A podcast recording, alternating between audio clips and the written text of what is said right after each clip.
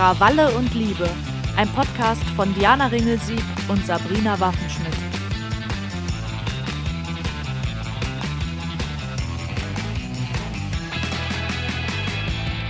Hallo ihr Lieben, hier spricht Diana und ich begrüße euch zum Auftakt eines fünfteiligen Krawalle und Liebe Spezials.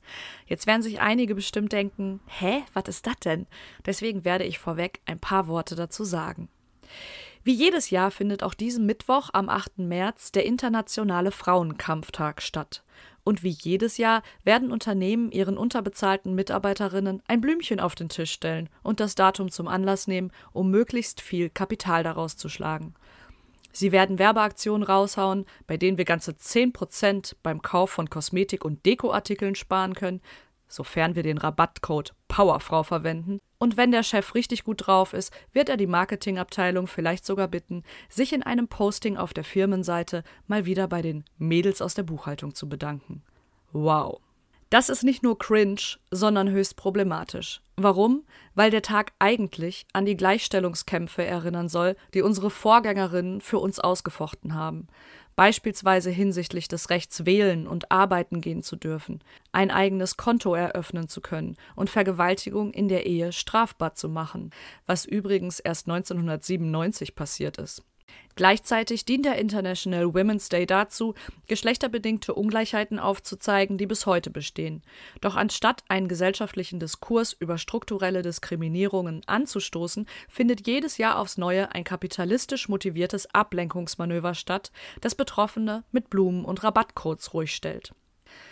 Um dem etwas entgegenzusetzen, haben Sabrina und ich uns überlegt, eine kleine Inforeihe zu produzieren in der wir den Fokus auf die feministischen Kämpfe legen, die bereits gewonnen sind und jene, die aktuell an verschiedenen Fronten ausgetragen werden.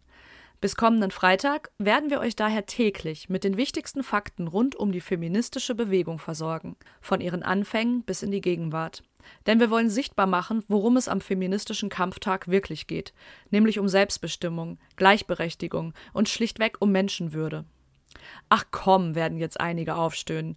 Wir leben im Jahr 2023. Wir sind doch längst alle gleichberechtigt. Spoiler, sind wir nicht. Und ich fasse in den folgenden vier Punkten auch gerne nochmal zusammen, warum. Erstens. Noch immer erleben Frauen tagtäglich sexuelle Belästigung bis hin zu sexueller Gewalt, von Femiziden ganz zu schweigen. Laut einer Studie des Instituts für angewandte Sexualwissenschaften und der Hochschule Merseburg haben 89 Prozent der Frauen sowie 88 Prozent der Befragten mit diverser Geschlechtsidentität angegeben, dass ihnen bereits einmal oder mehrmals sexuelle Belästigung widerfahren ist das sind fast 90 Prozent.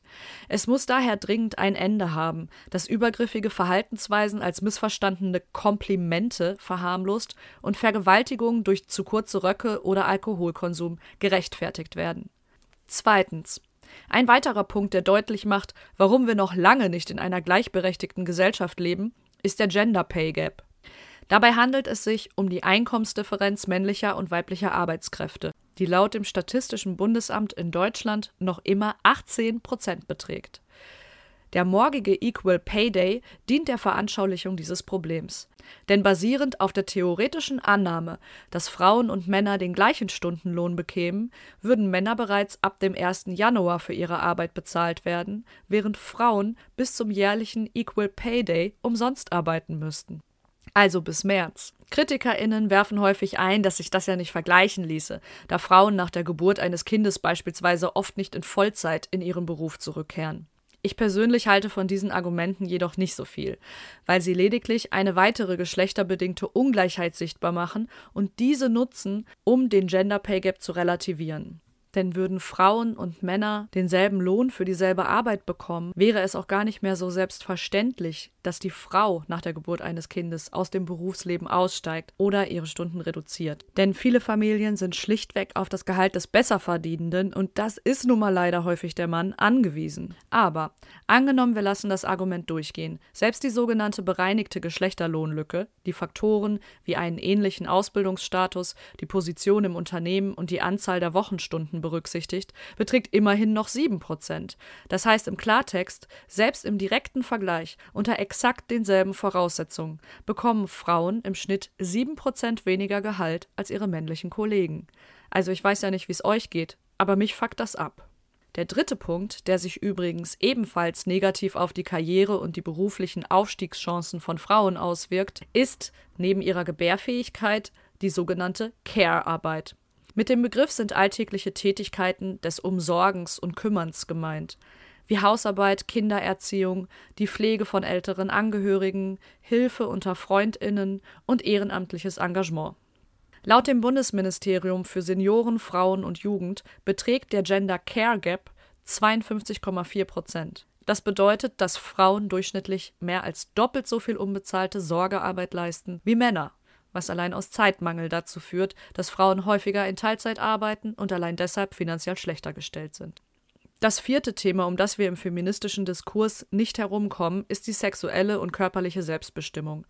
Einerseits betrifft das Themen wie Verhütung, worüber wir in der letzten Podcast-Folge gesprochen haben, und das Recht auf Abtreibung sowie sichere Geburten. Andererseits müssen wir zwingend das binäre Zweigeschlechtersystem hinterfragen, das die Gesellschaft in Frauen und Männer unterteilt ohne nichtbinäre, transgeschlechtliche und agender-Personen zu berücksichtigen. Es ist nun mal Fakt, dass sich nicht alle Menschen mit dem Geschlecht identifizieren, das ihnen bei der Geburt zugewiesen wurde. Deshalb ist es wichtig, dass wir im Feminismus nicht nur für das Recht auf eine freie und selbstbestimmte sexuelle Orientierung kämpfen, sondern auch für die Rechte jener, die aufgrund ihrer Genderidentität Diskriminierung und Traumata erfahren.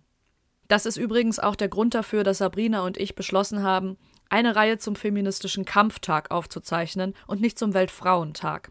Denn unsere Solidarität macht sich nicht an Fremdzuschreibungen in Geburtsurkunden fest. Wir solidarisieren uns mit allen marginalisierten Menschen, die unter patriarchalen Strukturen leiden und denen im alltäglichen Leben Ungerechtigkeiten widerfahren auf welche Erfahrungen Sabrina und ich bezüglich der vier genannten Themenpunkte zurückschauen und warum wir uns persönlich dem intersektionalen Queerfeminismus zuordnen, erfahrt ihr am Freitag im finalen Gespräch unserer fünfteiligen Special-Reihe. Bis dahin werden wir euch abwechselnd mit auf eine Reise in die Vergangenheit nehmen, um mit euch auf den drei großen Wellen der feministischen Bewegung zu surfen. Ich wünsche euch auf jeden Fall viel Spaß dabei. Und wie immer freuen wir uns natürlich, wenn ihr uns helft, auf die Folgen aufmerksam zu machen, indem ihr sie mit euren Freundinnen und Menschen teilt, die vielleicht noch nicht ganz so tief im Thema stecken und mehr über feministische Anliegen erfahren wollen. Außerdem hilft es uns auch sehr, wenn ihr Krawalle und Liebe bei eurem Streamingdienst abonniert, die Benachrichtigungsglocke aktiviert und eine Bewertung dalasst. Das war's von meiner Seite. Ich wünsche euch morgen viel Spaß und zahlreiche Aha-Momente bei Sabrinas Infofolge zu den feministischen Anfängen im 18. Jahrhundert und wir hören uns dann am Mittwoch wieder. Bye bye.